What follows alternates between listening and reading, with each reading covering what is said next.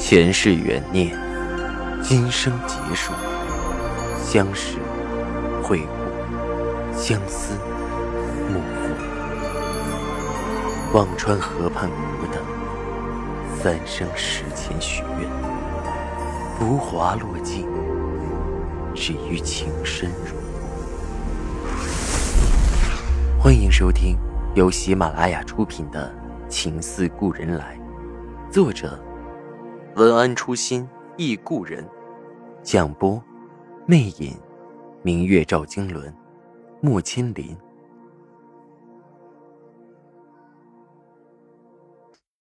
第一百四十二集，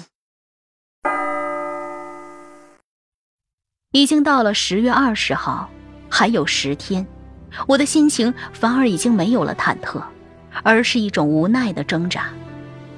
直到现在。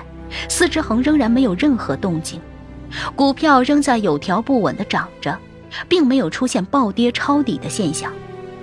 变化总不会在一夜之间完成，如果到时候依然状况不明，我是等还是不等？那几天我的情绪特别差，敏感又焦躁到了极致，每天怕上网，却又忍不住手抖着看着。网上天罗地网的赵雨静和姚青莲的报道，连在哪个酒店举办、嘉宾邀请名单都列出来了，这是做戏吗？怎么越看越不像？我开始整夜整夜的失眠、焦虑，人也变得有理恍惚。终于，当妈妈再次给我打电话，告诉我青莲的婚事定在月底，老家的饭店也订好了的时候，我紧绷的神经完全崩塌了。挂了电话，晕在地上，能感觉到胳膊好像划到了什么，很疼，但一点起来的力气都没有。夏医生接了暖暖回来，看我的样子着了急，把我扶到沙发上，摸了摸我的额头，没有说话，用消毒纸巾给我擦着胳膊，眼里是各种纠结。青儿，怎么这么不小心？我苦涩的笑笑，答不出来。我累了，太累，我快等不动了。我也装不动了，在夏医生面前，我无法再去装暖暖的钢铁侠，去装快乐，我真的做不来。暖暖撇着嘴，快要哭出来了，只是紧紧拉着我的手。夏医生没有再问，静静的把饭做好后，没有在我这里吃就离开了。那步伐很沉重。那夜依然失眠。第二天一早，手机响了，我拿起来，竟然是赵以静。我接了，电话那头是赵以静咬牙切齿的声音：“苏清扬，你连两个月都等不了吗？又怎么了？”我的声音满是疲惫，还是嘴硬。我好像从来没有答应过等你。赵以静气结，顿了一下，说着：“好，很好，那就是说，你和那个医生拍的婚纱照，是真的准备结婚了。”你怎么知道？我惊讶的坐起来，他也越发手眼通天了。我怎么知道？人家打到我头上了，我还要不知道？赵以静失去了平日的冷静，声音全是激动。那你拍的时候想过我的心情吗？我终于忍不住爆发了出来。就算是做戏，要做的那么逼真。说着，止不住眼泪下来。赵以静，没人非得为了你不着边际的许诺，去焦心遨游的等。我已经受够了。不知怎的，忽然觉得好委屈，捧着电话哭出了声。那一刻，纠结、挣扎、痛苦全都爆发。赵以静，我真的受够了这种等待。从你第一次告诉我要等，到现在已经快两年了。两年，我就这么无边无际的等着。从姚青莲是你逢场作戏的女伴，到她成了你的女朋友，又从她是女朋友等到她是未婚妻。又从未婚妻等到要结婚。你现在还嫌我等的不够是吗？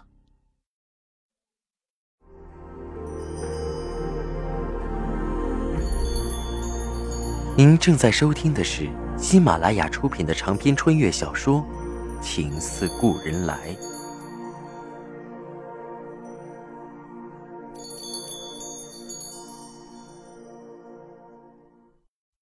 当我说的抽噎不止的时候，电话那头是沉寂。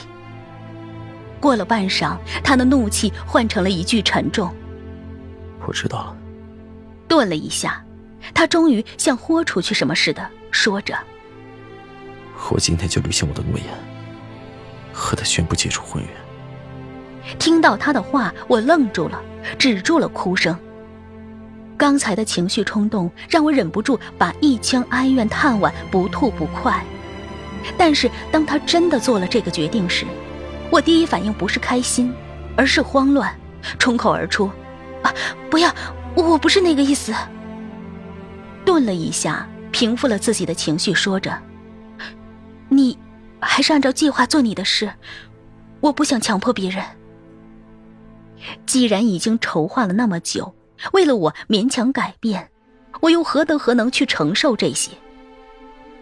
电话那边是沉默。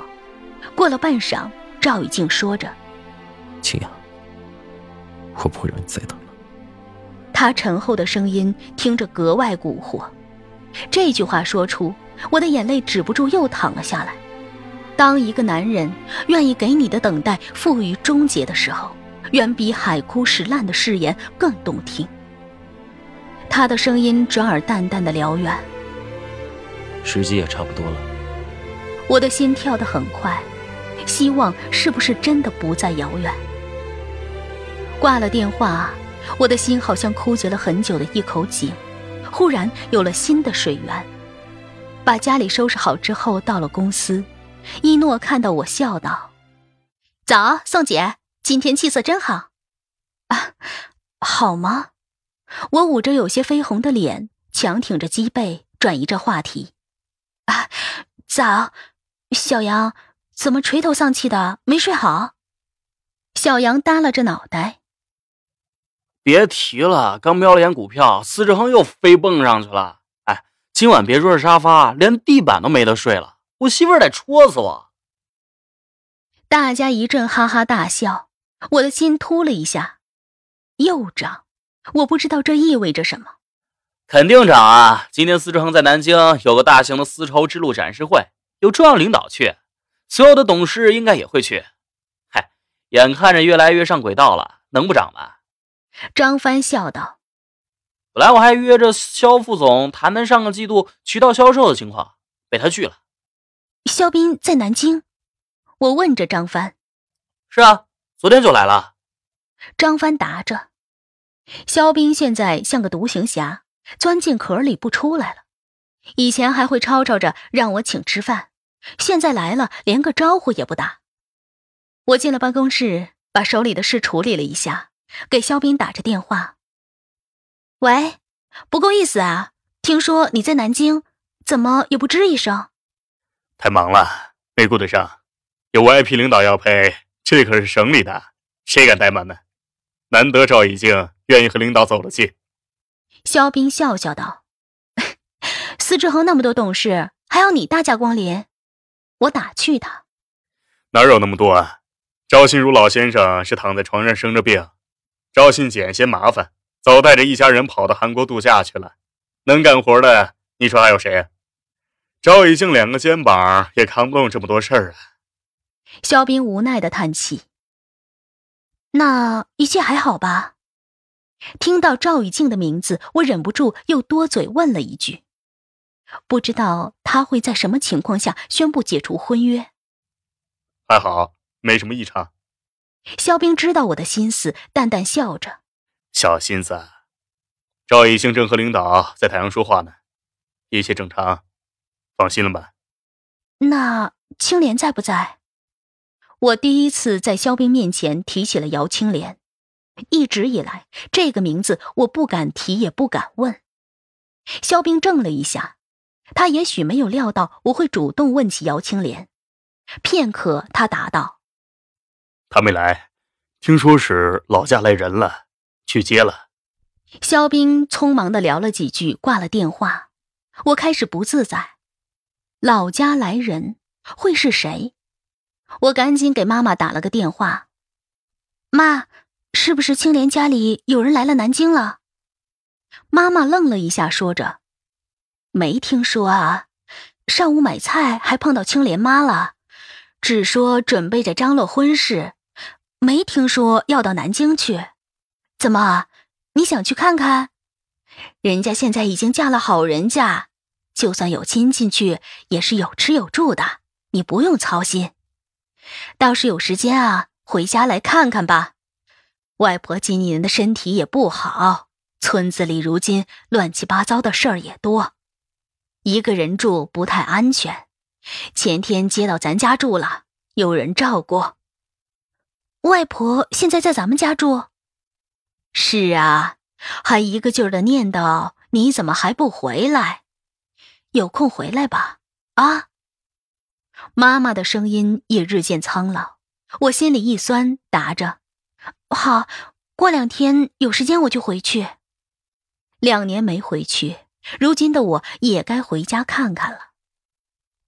那一天都过得心惊胆战，好在正好没有客户要联络，否则我失魂落魄的样子也挡不了台面。不停的在网上刷新搜罗着司之恒的消息，却一点动静都没有。我的心从悬到嗓子眼儿，一点点的沉着，沉着。晚上夏医生没有过来，我带着暖暖吃过饭，坐在沙发上，心不在焉的看着电视。九点多的时候，忽然电话响了，我跳起来去接，电话那边是赵一静平静的声音：“青瑶。”婚约解除了，那一刻，所有的阴霾似乎都消散了。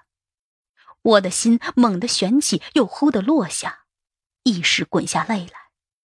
我没有说话，只是用手紧紧捂着自己的嘴，免得哭出声来。